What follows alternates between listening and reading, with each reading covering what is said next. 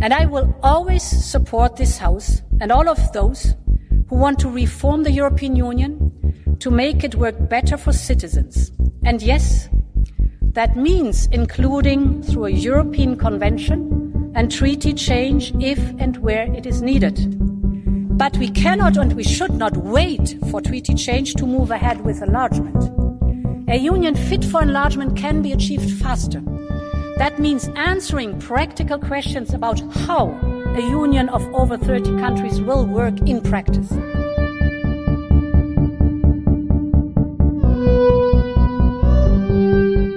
Das war EU-Kommissionspräsidentin Ursula von der Leyen über EU-Reformen und die Frage, wie eine EU mit über 30 Mitgliedern funktionieren kann. Mit eben genau dieser Frage hat sich in den letzten acht Monaten auch eine unabhängige, zwölfköpfige deutsch-französische Expertengruppe beschäftigt, die im Januar von den deutschen und französischen Europastaatsministerinnen Anna Lühmann und Laurence Bohn ins Leben gerufen wurde. Am Dienstag, den 19. September, wurde der Bericht mit dem Titel Sailing on High Seas – Reforming and Enlarging the EU for the 21st Century nun vorgestellt und veröffentlicht. Und genau diesen Bericht, von dem ich auch Mitautorin bin, möchten wir heute mit der Staatsministerin für Europa und Klima im Auswärtigen Amt, Anna Lühmann, und Daniela Schwarzer, Mitglied des Vorstands der Bertelsmann Stiftung und Berichterstatterin der Expertengruppe, diskutieren. Mein Name ist Tu Nguyen. Ich bin Senior Fellow für Institutionen am Jacques Delors Center, dem europapolitischen Think Tank in Berlin. Und ich freue mich wirklich sehr, dass ihr heute bei uns seid, Anna und Daniela. Hallo, ich freue mich auch. Ich freue mich auch sehr, Tu. Letzte Woche ähm, wurde der Bericht ja mit einer Reihe von Empfehlungen unsererseits für EU-Reform vorgelegt und auch im Ministerrat für allgemeine Angelegenheiten vorgestellt. Und seitdem gab es eine Flut an Medienberichten, auch Reaktionen auf unsere Vorschläge, auf die ich später nochmal zurückkommen möchte. Aber gehen wir erstmal einen Schritt zurück an den Anfang. Anna, du bist seit Dezember 2021 Europastaatsministerin im Auswärtigen Amt. Was hat denn dazu geführt, dass du gemeinsam mit deiner französischen Kollegin Laurence Bohn diese Gruppe ins Leben gerufen hast? Also was war der Hintergrund und die Motivation? Ja, uns ist allen klar, dass die EU-Erweiterung in unser aller Interesse liegt. Äh, und äh, das Wichtige bei der Erweiterung ist ja, dass die Kandidatenländer bestimmte Reformen machen, um die Kandidatenkriterien zu erfüllen. Aber genauso muss die EU eben auch ihre Hausaufgaben machen, um bereit zu sein für die Aufnahme dieser neuen Mitglieder. Und diesen Prozess müssen wir jetzt anfangen. Und deswegen haben wir im Januar diese Gruppe ins Leben gerufen. Daniela, wir haben beide die letzten acht Monate gemeinsam mit zehn anderen Experten in der Gruppe gearbeitet. Und zumindest ich bekomme immer wieder die Frage, wie lief das eigentlich? Wie habt ihr gearbeitet? Was war die Arbeitsweise? Und wie lief die deutsch-französische Zusammenarbeit? Möchtest du vielleicht kurz aus unserer Gruppe erzählen, wie das so war? Sehr gerne. Als wir angefangen haben, mussten wir tatsächlich unsere Arbeitsweise erstmal selber festlegen und definieren, denn keiner von uns ist ohne Job. Wir waren alle, während wir diesen Bericht erarbeitet haben, natürlich noch anders beruflich voll eingebunden. Wir hatten kein großes Budget, nur für drei Reisen und mussten uns also selber erfinden, wie wir möglichst breit und möglichst europäisch dabei auch arbeiten können.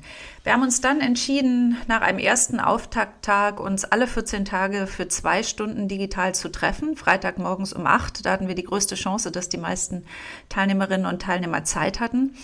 Und wir haben uns zusätzlich zu diesen zweiwöchentlichen Treffen noch mit ähm, Expertinnen und Experten oder Beraterinnen, Beratern, Entscheidungsträgerinnen getroffen, die zusätzlich äh, in unsere Gruppe kamen und das aus sehr vielen EU-Ländern und aus Beitrittskandidatenstaaten, weil es uns darum ging, und so hatten uns auch die beiden Europaministerinnen beauftragt, nicht nur in einer deutsch-französischen Gruppe zu arbeiten, sondern auch europäische Sichtweisen noch stärker mit einzubeziehen. Und das hat sehr, sehr gut funktioniert. Unsere größte Herausforderung war wahrscheinlich irgendwann zu entscheiden, was wir nicht machen in unserer Gruppe, welche Themen wir nicht mit in den Bericht reinnehmen denn er musste ja auch irgendwie überschaubar bleiben und äh, politisch umsetzbar. Und wir haben uns als Ziel eigentlich gesetzt, wir wollen keine Revolution der EU vorschlagen, sondern wir wollen Reformen vorschlagen, die mehr sind als das kleinste gemeinsame Vielfache der Mitgliedstaaten, also schon ambitioniert, aber gleichzeitig politisch nicht völlig aus der Welt gegriffen. Und wir wollten auch, dass unsere Vorschläge auf drei Ziele einzahlen so wie wir auch mandatiert wurden, zum einen die EU erweiterungsfähig machen, zum zweiten die demokratische Legitimation und Rechtsstaatlichkeit zu stärken und zum Dritten die Handlungsfähigkeit der Europäischen Union zu er erhöhen. Ja, und wenn ich vielleicht ergänzen darf, ähm, was wir auch gesehen haben, war, dass es auch gar keine Linien zwischen den deutschen und den französischen ähm, Mitgliedern gab. Die Frage kommt ja auch immer auf und wenn es Differenzen gab, dann waren sie inhaltlicher Natur, aber was wir nie gesehen haben, war tatsächlich eine, eine Trennlinie zwischen, zwischen den deutschen und den französischen ExpertInnen, ähm, was ich auch selber sehr interessant fand. Wenn wir jetzt eher inhaltlich auf den Bericht schauen. Anna, du hast es am Anfang schon erwähnt, es geht um Erweiterung, es geht um Reformen, es geht darum, dass die EU sich auch auf die Erweiterung vorbereitet. Vielleicht nochmal für unsere Zuhörerinnen und Zuhörer, die nicht so in dem Thema drin sind, warum ist die Erweiterung denn so wichtig momentan? Mhm. Warum ist sie die Priorität der Europäischen Union derzeit? Mhm. Ja, wir sehen, dass wir den Ländern des westlichen Balkans seit 20 Jahren bereits versprochen haben, dass sie eines Tages Mitglied der EU werden können. Das hat bisher noch nicht geklappt. Äh, zum einen, weil die Reformen in diesen Ländern nicht so schnell vorangingen, zum anderen aber auch, weil die EU zum Teil sich nicht besonders angestrengt hat, um das zu unterstützen und ähm, zum dritten aber auch, weil verschiedene andere Akteure, vor allem voran Russland, auch viel daran setzen, diese Länder eher in, in seine Richtung zu ziehen und eher auch zu destabilisieren. Und jetzt haben wir natürlich äh, mit dem brutalischen russischen Angriffskrieg auf die Ukraine nochmal eine andere Situation, eine noch dramatischere Situation, dass ein Land, was sich eindeutig Richtung EU, Richtung NATO orientiert hat, eben äh, brutal davon abgehalten werden soll. Und deswegen gibt es für diesen EU-Beitritt eine neue politische Dringlichkeit.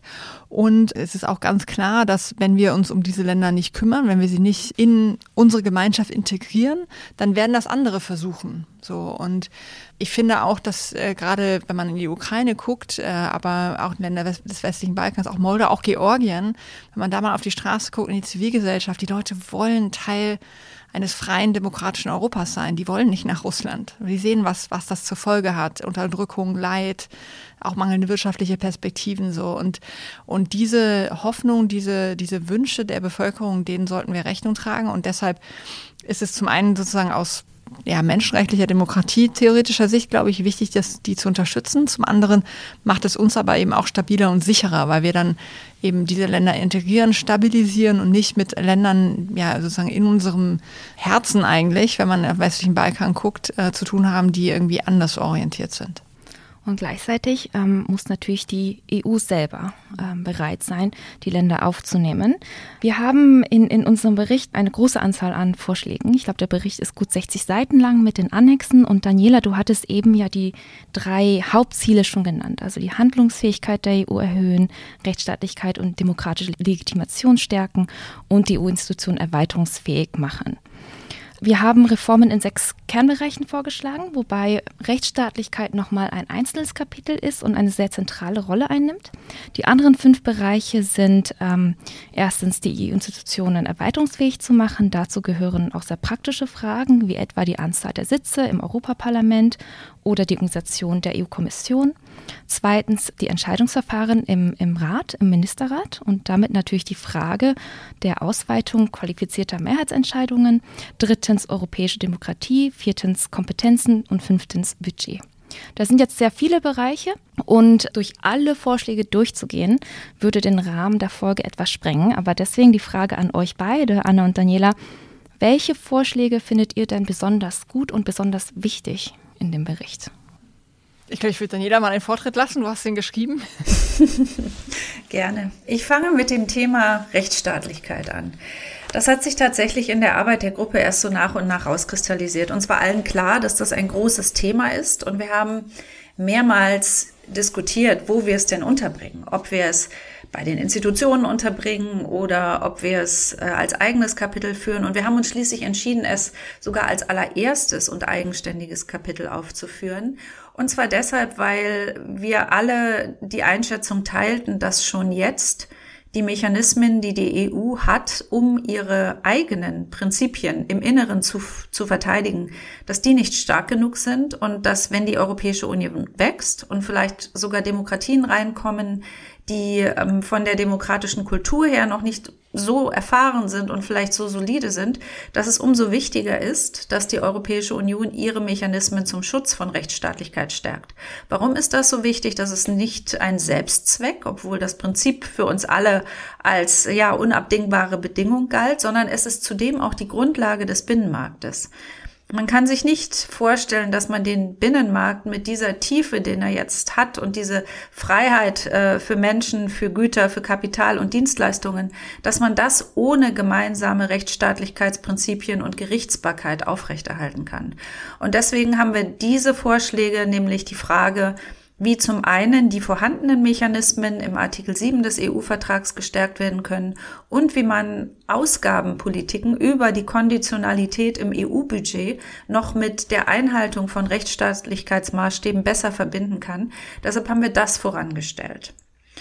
Und ähm, wenn ich noch zwei weitere nennen darf, dann denke ich, ist die Vorschläge zur Stärkung ähm, von Demokratie wichtig. Ähm, da geht es einmal um Wahlrechtsthemen, um die Frage, wie äh, der oder die künftige Kommissionspräsidentin ähm, gewählt werden. Und dann unsere Vorschläge zur demokratischen Teilhabe letztendlich, also Formen jenseits von Wahlen, wie Bürgerinnen und Bürger ähm, partizipieren können an demokratischen Entscheidungsprozessen, auch beratend wirken können. Da haben wir einige Vorschläge gemacht und die wollen wir wirklich nicht nur für die Europäische Union verstanden wissen, sondern wir stellen uns vor, dass diese Instrumente auch schon im Beitrittsprozess angewendet werden können.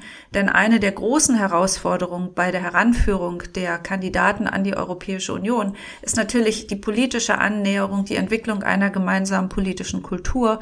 Und je früher man da auch auf zivilgesellschaftlicher Ebene durch Beteiligung von Bürgerinnen und Bürgern die Grundlage schaffen kann, desto besser. Ganz genau. Also das ähm, sind auch ja, hast jetzt viele Punkte schon genannt, die mir auch äh, sehr wichtig sind. Also zum einen wirklich die Rechtsstaatlichkeit als grundlegendes Fundament. Und ich finde, das gießt auch ein bisschen Wasser in den Wein dieser ganzen Debatten über Staged Accession und schrittweise Erweiterung, weil es eben zeigt, dass am Ende doch es eine Grenze gibt, äh, wenn Länder rechtsstaatliche Kriterien nicht erfüllen. Und deswegen ist es so wichtig, hier auch Reformanstrengungen zu unternehmen. Ähm, und ich finde auch den Punkt äh, mit der Bürgerinnenbeteiligung extrem wichtig äh, um gerade auch jetzt schon Menschen aus Kandidatenländern zum Beispiel ähm, herbeizuziehen, um sie zu integrieren, auch in die europäische Debatte. Das kann uns auch dabei helfen bei einem Problem, was wir noch haben, dass in unseren Gesellschaften, also auch hier in Deutschland, sich das leider noch gar nicht so richtig rumgesprochen hat, dass wir ernsthaft auf eine EU-Erweiterung äh, hinsteuern und dass wir das ernst meinen mit der Ukraine, Georgien, mit den westlichen Balkanländern in der EU. Und deswegen glaube ich, würde auch sowas uns helfen, hier auch die öffentliche Debatte noch ein bisschen anzufeuern. Und der dritte Punkt, der mir wirklich äh, sehr zusagt, das wird aber auch niemand überraschen, weil das schon Linie der Bundesregierung ist, ist die ähm, weniger Veto-Möglichkeiten zu geben im Rat, weil das jetzt schon die EU blockiert und es ist gar nicht auszudenken, wenn die EU sich noch weiter erweitert, ähm, was für Folgen das dann hätte. Nun haben wir auch ähm, ein paar kritischere Fragen zu dem Bericht bekommen, unter anderem auch die Frage, ob denn all diese Vorschläge, die im Bericht stehen, aber auch die ihr jetzt nennt, haben die denn wirklich was mit Erweiterung zu tun? Oder sind das jetzt Reformvorschläge, die mit der Erweiterung durchgesetzt werden können, weil wir sie wollen? Hm. Was würdet ihr darauf antworten? Also ich würde mal sagen, das ist also so eine Frage, die, die ich auch sehr oft gestellt bekomme und die passt wirklich sehr gut zu dem Titel äh, eures Berichtes, den ihr euch ausgesucht habt, äh, Sailing on High Seas. Weil wenn man sich jetzt mal vorstellt, man hat irgendwie so ein Boot, was so gerade noch so auf dem See einigermaßen vorankommt, aber schon ganz schön klapprig ist und äh, denkt sich die ganze Zeit, naja, wenn jetzt so eine Böe kommt, dann haben wir aber ein Problem. Äh, und jetzt nehmen wir uns vor, mit so einem Boot raus auf die hohe See zu fahren, Sailing on High Seas. Und dann müssen wir das eben seetüchtig machen. So. Und, und deswegen sind sozusagen viele der Vorschläge, die in dem Bericht drinstehen, die wären auch jetzt schon in der EU äh, 27 super. Also zum Beispiel die Rechtsstaatlichkeitskriterien äh, zu verbessern, die Instrumente nachzuschärfen, auch weniger Vetos zu haben und diese ganzen Sachen. Aber sie sind eine wirkliche Notwendigkeit, wenn wir uns erweitern. Ich sehe das ganz genauso. Die Europäische Union würde auch jetzt von diesen Vorschlägen profitieren. Manche aber brauchen wir ganz sicher, wenn einfach die schieren Zahlen in der EU zunehmen und äh, auch die Komplexität von Entscheidungsfindung. Deshalb ist das Thema Vetorechte so wichtig, dass wir wirklich Handlungsfähigkeit gewährleisten und das fängt eben mit der Entscheidungsfähigkeit an. Und ich würde mir wünschen, dass die Europäische Union sich jetzt äh, sehr ernsthaft mit der Frage befasst, wie sie sich auf die Erweiterung vorbereitet, diese Reformen einleitet oder zumindest ein Teil der von uns vorgeschlagenen Reformen und dann startklar ist, wenn neue Staaten reinkommen. Ähm, wenn sie vorher fertig ist, wird ihr das nur nützen. Nun braucht es für einige unserer Reformvorschläge keine Vertragsänderung, für andere aber sehr wohl. Und gleichzeitig wissen wir, dass die politische Stimmung in der EU momentan nicht wirklich äh, in Kurs Vertragsänderungen ähm, steht. Und viele sagen auch, dass der Vertrag von Lissabon, also der, jetzt, der jetzige EU-Vertrag, eigentlich schon erweiterungssicher sei. Seht ihr das auch so? Und bei welchen Vorschlägen seht ihr vielleicht die, die größten Hindernisse politisch? Also ich sage dann immer, wenn, wenn es denn stimmt, dass der Vertrag von Lissabon schon enlargement-proof ist, dann lasst es uns doch mal zeigen. So, und bisher sind diese Flexibilitäten im Lissabonner Vertrag eben noch nicht angewandt worden. Und man kann mit Fug und Recht sagen, dass äh, die Autorinnen und Autoren, damals auch die Staaten, die das ratifiziert haben, ja im Kopf hatten, dass es sein kann, dass die EU noch größer wird und dass wir diese Regeln brauchen. Das heißt, es entspricht dem Geiste des Lissabonner Vertrages, hier diese Flexibilitäten anzuwenden, also zum Beispiel die sogenannte Passerellklausel, um zu qualifizierten Mehrheitsentscheidungen zu kommen. Dann lasst uns das aber auch machen und zwar auch möglichst bald machen, um zu zeigen, dass die EU reformbereit ist. Ich glaube, das wird auch eine weitere Dynamik in den Kandidatenländern auslösen, weil wir eben auch als EU zeigen, wir meinen es ernst. Wir bereiten uns vor, ihr bereitet uns vor und äh, bald sind wir dann soweit. So, nichtsdestotrotz ist es natürlich auch wichtig, eine Debatte darüber zu haben, über die Grenzen des Lissabonner Vertrages und was man zusätzlich noch braucht, wie ihr das im Bericht ja auch macht. Ihr schreibt da verschiedene Optionen auf. Und wir sind ja auch als Bundesregierung ja auch offen für Vertragsänderungen äh, und damit auch für einen Konvent äh, in dem man eine solche Sachen dann ähm, beschließen könnte. Und natürlich, so ein Konvent ist ja, eine, ist ja eine, wirklich eine sehr, sehr schöne Idee, weil es ja wirklich sagt, wir bringen Entscheidungsträgerinnen aus ganz Europa zusammen, aus den verschiedenen Gremien, um gründlich drüber nachzudenken, wo wir hinwollen mit Europa. Und ich glaube, es sollte ein Thema sein in der Kampagne zur Europawahl nächstes Jahr, uns eben genau darüber auseinanderzusetzen und dann zu sehen, ob wir dann die politischen Mehrheiten bekommen, um sowas auch zu starten. Von mir vielleicht nur die Ergänzung von zwei Beispielen, wo wir eine Vertragsreform für sinnvoll halten und aus unserer Sicht der Lissabon-Vertrag eben nicht ausreicht. Das ist einmal der Block Änderungen, die die Rechtsstaatlichkeit stärker schützen. Da haben wir einige Vorschläge, die man durch Sekundärrechtsänderungen implementieren kann, aber auch drei Vorschläge, für die man eine Reform des EU-Rechts bräuchte, weil wir an den sogenannten Artikel, an das sogenannte Artikel 7 Verfahren gerne rangehen würden. Das ist also ein vertragsbasiertes Verfahren, wie Mitgliedstaaten die Rechtsstaatlichkeitsprinzipien ähm, verletzen, wie die äh, von den anderen Mitgliedstaaten wieder auf die Einhaltung dieser Prinzipien verpflichtet werden. Und das zweite Beispiel, wo wir es für sinnvoll erachten, tatsächlich die Verträge anzufassen, ist im Bereich der qualifizierten Mehrheitsregel.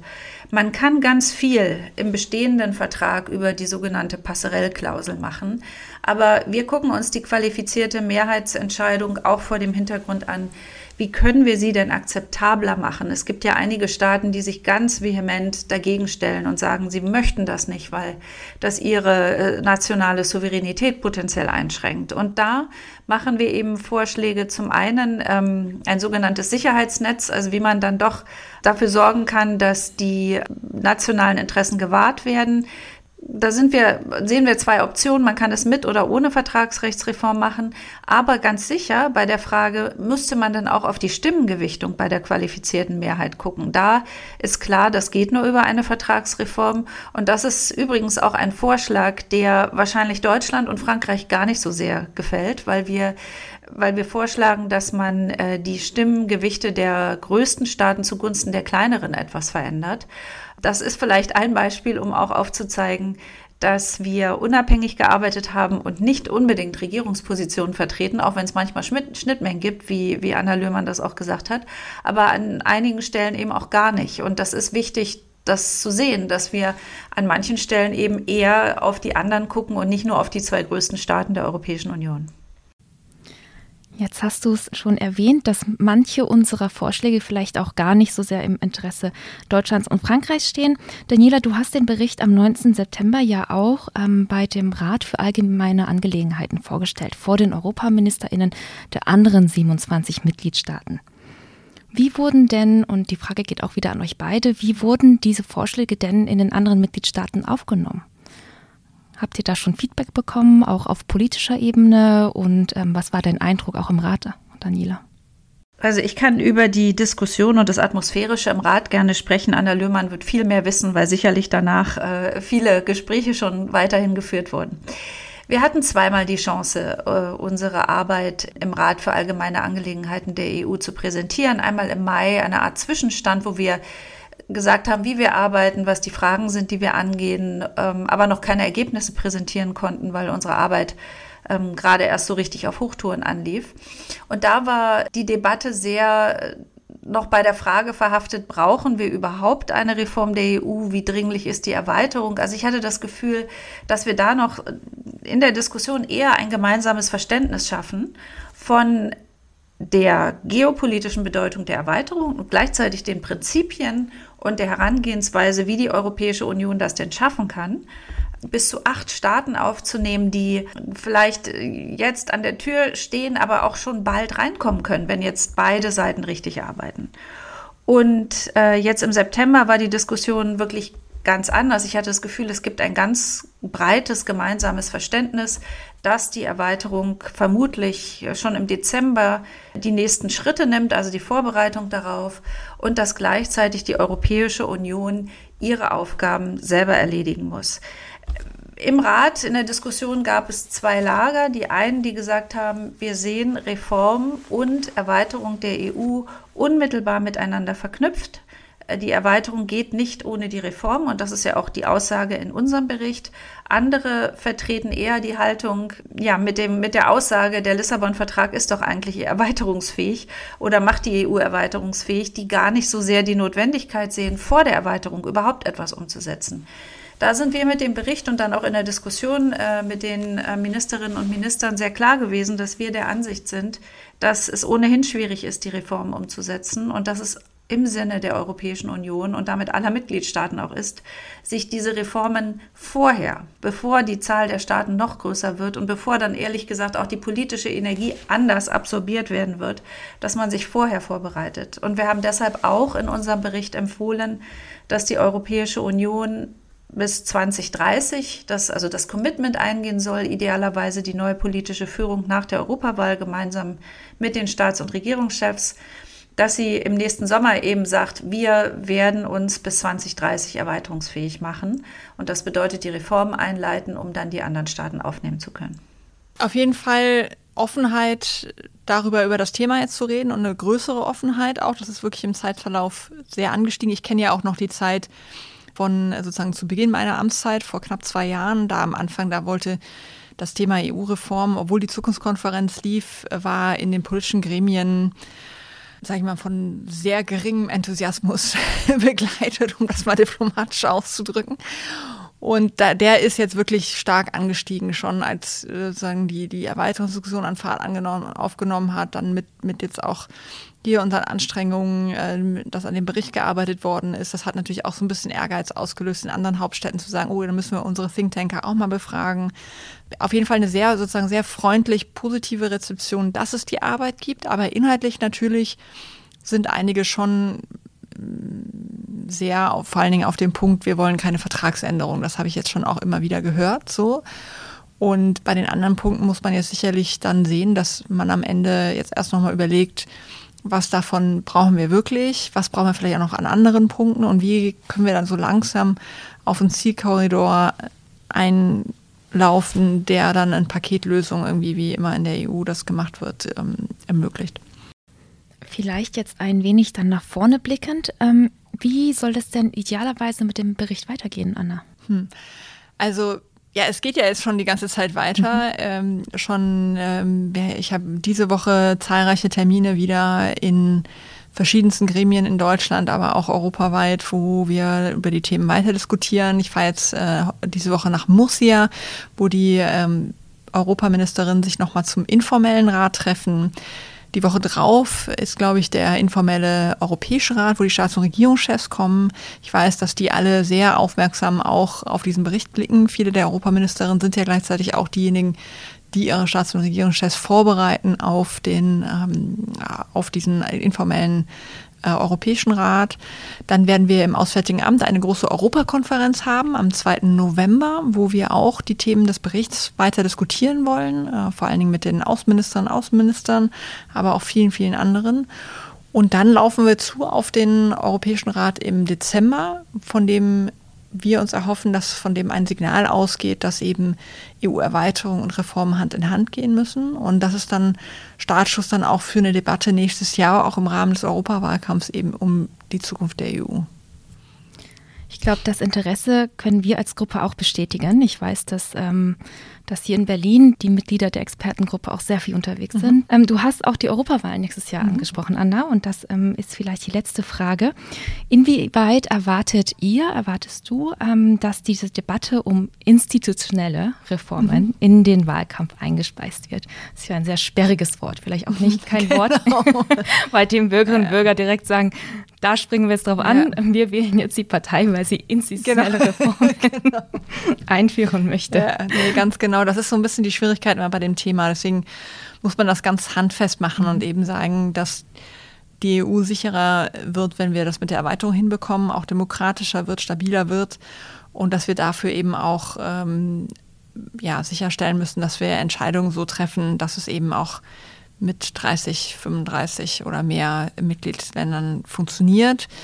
Und die Handlungsfähigkeit der EU, das ist schon so ein Thema. Also wenn man mal so Umfragen macht, äh, weniger Vetos in der EU, das ist zumindest in Deutschland schon relativ weit oben auf der Prioritätenliste der Wählerinnen und Wähler, wenn es um die Europapolitik äh, geht. Von daher hoffe ich, dass wir diese Debatte haben. Wir haben ja jetzt auch zum ersten Mal die Möglichkeit für 16-Jährige wählen zu gehen bei der nächsten Europawahl. Das finde ich auch großartig. Und da spielen dann hoffentlich Zukunftsthemen auch wirklich eine Rolle, wie dieses oder auch wie die Frage um äh, die Klimaziele der EU, äh, auch ähm, um die wirtschaftliche Handlungsfähigkeit der EU, Wettbewerbsfähigkeit. Äh, wovor ich, muss ich ganz ehrlich sagen, schon ein bisschen ähm, Angst habe oder Sorge habe, ist, dass es äh, rechtspopulistischen, rechtsextremen Kräften gelingt, das Migrationsthema so nach oben zu pushen äh, im Europawahlkampf, weil wir dann ja nur sozusagen eine Debatte in, in, auf diesem Spielfeld in dieser Richtung erleben würden. Äh, und das ist, glaube ich, nicht zuträglich in der Debatte wirklich um die Zukunftsherausforderungen, die ja vor allen Dingen auch mit den wirtschaftlichen, sozialen Themen zusammenhängen und eben mit der Frage, ob wir es schaffen, auch gemeinsam Entscheidungen zu treffen. Möchtest du noch irgendwas dazu hinzufügen, Daniela? Mich hat sehr überrascht, wie viel Resonanz es auf unseren Bericht gab. Wenn ich mir das Presseecho anschaue, die äh, Kommentare auch in Radio und teilweise sogar im Fernsehen und das nicht nur in Deutschland und Frankreich, sondern in vielen Staaten der Europäischen Union, macht mich das eigentlich ziemlich zuversichtlich, dass wir im Moment eine Phase erleben, wo ein großes Interesse daran besteht, die großen Fragen der Europäischen Union, nämlich ihre Größe und ihre, ihre Form, letztendlich wie sie funktioniert, dass das äh, diskutiert werden muss und dass da Entscheidungen gefällt werden müssen. Wenn das nicht in der, in der Luft liegen würde, dass das so wichtig ist, dann wäre das einfach ein Expertenbericht unter vielen gewesen. Natürlich ist er von Deutschland und Frankreich initiiert worden, das kriegt immer mehr Aufmerksamkeit, aber was wir gerade erleben, ist schon finde ich politisch sehr bedeutsam. Und ich finde es war sehr, sehr weitsichtig ähm, von Anna Lührmann und Laurence Boone so früh zu sagen, nämlich im letzten Januar, wir müssen da eigentlich was machen. Und ähm, wir merken das auch durch die Resonanz in Parlamenten, die sich mit diesem Thema befassen, die äh, Diskussion auch in den Beitrittskandidaten. Es gibt ähm, ausführliche Kommentare und Analysen zu dem Bericht ähm, in Serbien, in Albanien, in Großbritannien, das äh, wir gar nicht groß erwähnen, außer an ein, zwei Stellen in unserem Bericht wird diskutiert, wo sich denn Großbritannien wiederfindet, wenn die Europäische Union ihr Verhältnis zu Nachbarn, die nicht äh, vollständige EU-Mitglieder sind, neu definieren. Also es gibt dieses Gefühl auf unserem Kontinent, wir müssen ähm, uns besser aufstellen in einem wirklich sehr, sehr veränderten Umfeld. Und dazu ähm, trägt der Bericht bei, aber ich denke, das muss auch unbedingt Thema im Europawahlkampf 2024 werden.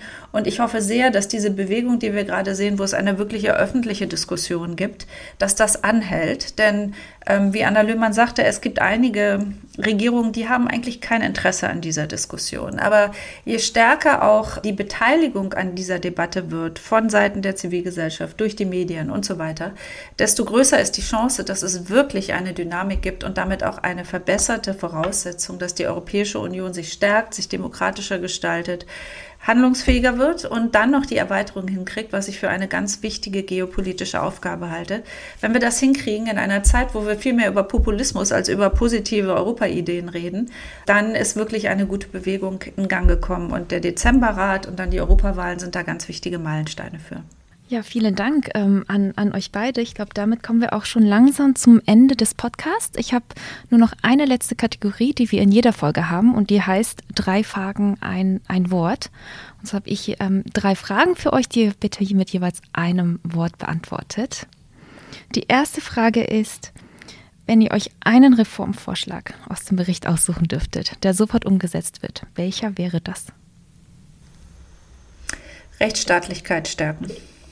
Das waren jetzt auch zwei Worte. Ha, wir, äh, weniger Vetos. Rechtsstaatlichkeit und weniger Vetos. Das wären auch meine, meine Wahl gewesen. Äh, die zweite Frage ist, in welchem Jahr wird es eine Vertragsänderung geben? Hoffentlich bald. 2032. 2032. Ähm, und dann die letzte Frage. Werden EU-institutionelle Reformen Teil des Europawahlkampfs werden nächstes Jahr? Ja. Ja. Das ist ein sehr positiver Ausblick. Ähm, vielen Dank, Anna und Daniela, dass ihr heute in der Folge wart und äh, mit mir über diesen Bericht und unsere Ergebnisse und die Arbeit gesprochen habt. Es war sehr spannend und ähm, ich freue mich auch sehr zu sehen, wie es jetzt weitergeht bis ja, Dezember und den Wahlkampf. Dank, ja. Vielen Dank für die, äh, das Gespräch, das war spannend. Vielen Dank, Tu. Vielen Dank für die Einladung. Sehr gerne. Und ähm, an unsere Zuhörerinnen und Zuhörer, das war hiermit die 35. Folge des EU2Go Podcasts, dem Podcast für Europapolitik des Jack Delors Centers in Berlin. Alle unsere Folgen gibt es wie immer bei Spotify und allen anderen gängigen Podcast-Portalen zum Nachhören und natürlich auch auf unserer Webseite delawcenter.eu. Dort findet ihr auch einen Link zum deutsch-französischen Expertenbericht zu EU-Reformen, ebenso wie auf der Seite des Auswärtigen Amts. Und wenn euch unser Podcast gefällt, dann gebt uns doch gerne eine Bewertung und wenn ihr Ideen, Themen oder Anregungen habt, dann meldet euch auch sehr gerne bei uns. Mein Name ist Tunüren, danke fürs Zuhören und bis zum nächsten Mal.